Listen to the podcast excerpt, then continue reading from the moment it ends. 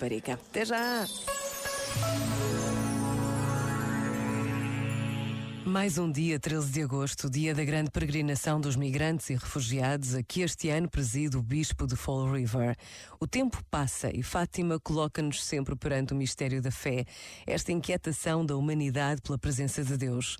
Uma inquietação que atravessa a história e se revela de formas inesperadas. Três crianças, numa terra desconhecida, revelam ao mundo a presença de Maria, Mãe de Deus. Por vezes, basta a pausa de um minuto para nos lembrarmos das palavras do Papa Francisco.